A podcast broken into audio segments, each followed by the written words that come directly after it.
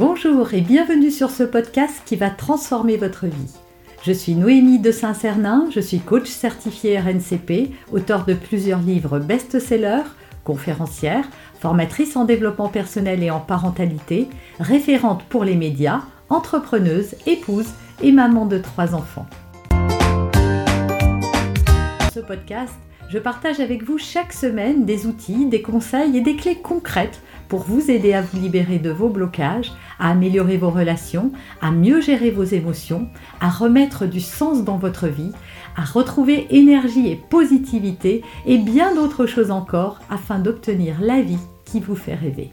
Alors, est-ce que vous avez peur d'être une mauvaise mère? Est-ce que c'est des idées qui vous obsèdent?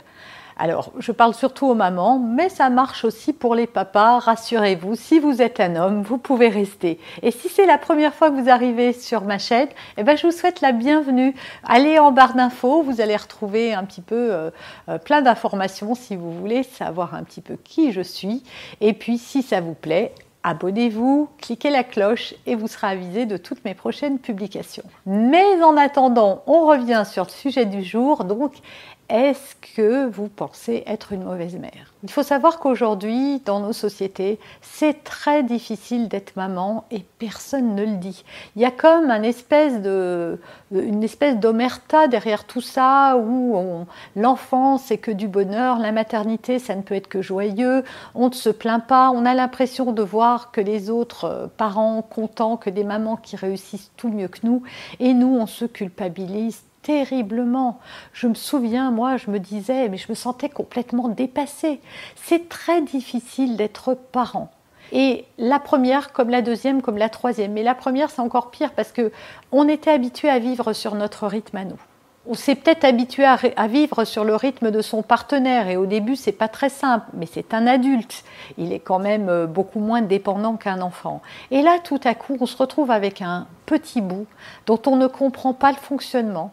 Tout est nouveau, on est complètement isolé et ça c'est une des causes principales du trouble des mamans, c'est cet isolement. Moi je me sentais tellement seule mais tellement seule avec mes questions, tellement seule avec mes interrogations, tellement seule avec ce bébé qui pleurait. Et je ne savais pas si c'est parce qu'il avait faim, qu'il était sale, qu'il avait chaud, froid, voilà, j'avais j'essayais tout. Et puis ça continuait à pleurer, j'étais complètement désemparée. Donc oui, c'est normal. On est trop isolé aujourd'hui. Et chacun garde son petit problème dans son coin et on n'ose pas montrer aux autres ou dire aux autres que ben, on n'en peut plus, que c'est trop dur. On n'ose pas se plaindre. Pourquoi on n'ose pas se plaindre? Eh bien parce que Wonder Woman, vous la connaissez Wonder Woman? Eh bien oui, on est souvent habité du syndrome de la Wonder Woman qui doit tout bien faire et tout gérer de main de maître. Donc être une épouse, une professionnelle, une maman, euh, une maîtresse de maison, j'en passe et des meilleurs. Mais ça n'est pas possible de tout faire et de tout faire bien et encore moins qu'entre bébés pareils. Parce que justement, tout notre temps, toute notre attention est surtout occupée par ce petit bout de 3 kilos ou 4 qui va prendre tout à coup une place mais énorme dans la maison. Et je me souviens que moi, quand, euh, quand j'ai eu, eu ma fille, j'étais en pyjama encore à 2 heures de l'après-midi. Et j'avais rien eu le temps de faire. Et je me disais, mais c'est pas possible. Tu es debout depuis 8 heures du matin. Et oui, mais à 8 heures du matin, d'abord on donne une. Alors moi j'ai allaité tous mes enfants, donc c'est très long, mais même un biberon c'est long parce qu'à cet âge-là, ils le boivent euh, d'un pas de sénateur. Hein. Ça va vraiment très doucement, très lentement. Donc déjà, il y a ça. Allez, le temps de faire, euh, de préparer le biberon quand on prépare le biberon, de, de prendre son bébé, de le mettre au sein, de s'allonger, on s'endort un petit peu, on fait l'euro ou pas l'euro selon comment on nourrit. Ça y est, hop, et puis l'enfant, il s'en est mis partout, il en a peut-être mis partout, alors vous allez nettoyer, ensuite vous allez poser votre bébé, euh, vous allez préparer euh, le bain, vous allez faire le bain, ça va durer longtemps aussi parce que c'est tout petit, vous savez pas faire, etc. Et puis il y a de gestes techniques derrière, hein, les oreilles, les yeux, le nombril, j'en passais des meilleurs, et puis changer la couche, et puis rhabiller entièrement un bébé qui se tient comme ça, rappelez-vous. et qu'il va falloir détendre pour enfiler des habits avec des, des, ouvertures miniatures et vous avez peur de le casser, vous allez très doucement et à peine vous l'avez changé des fois, il s'en met partout et il faut tout recommencer. Il veut pas tout de suite dormir, il veut vos bras donc vous vous promenez avec. Enfin, j'arrête là parce que si on a des petits, elles vont se reconnaître et on n'ose pas se plaindre, on n'ose pas se dire que c'est dur. Le temps passe, on est irrité, irritable, on manque de sommeil, on manque de temps pour soi, on manque d'intimité, on manque de plein de choses et on n'ose pas se plaindre parce que ça doit être que du bonheur.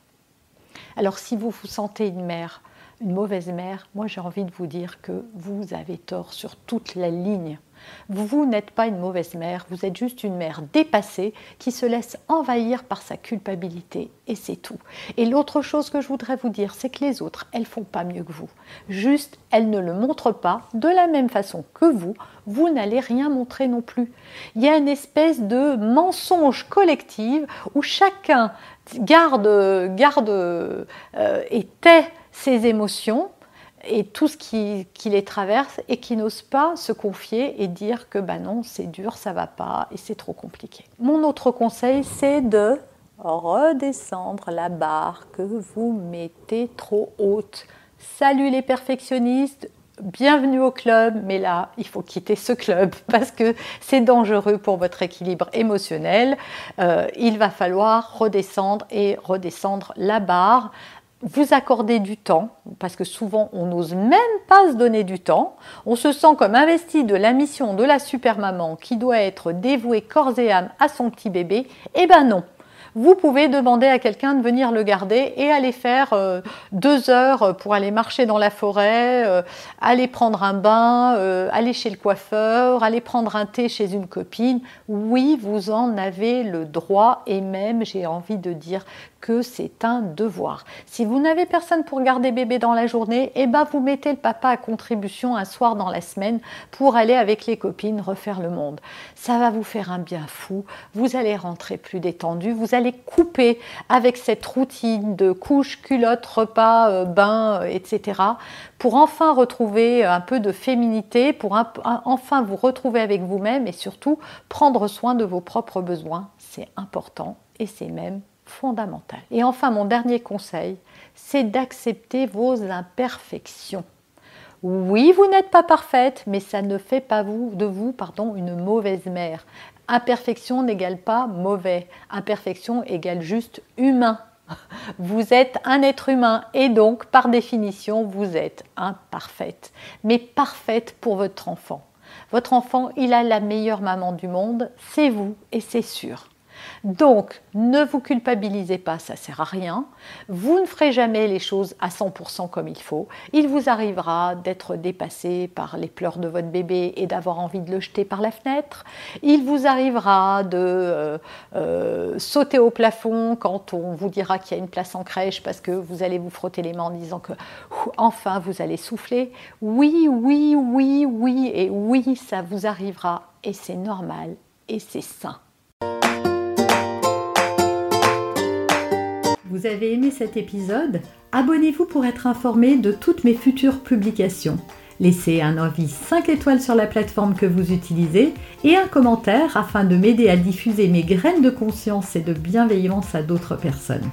Vous pouvez aussi, si vous en avez envie, partager ce podcast à vos amis. Merci, merci d'avance pour votre soutien.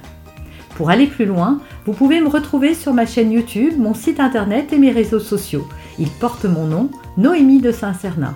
Et si vous souhaitez aller plus loin et vous faire accompagner, venez rejoindre mes programmes de coaching et mes accompagnements. Tout est indiqué sur mon site internet www.noémie-de-saint-cernin.com dans la rubrique Mes coachings et formations.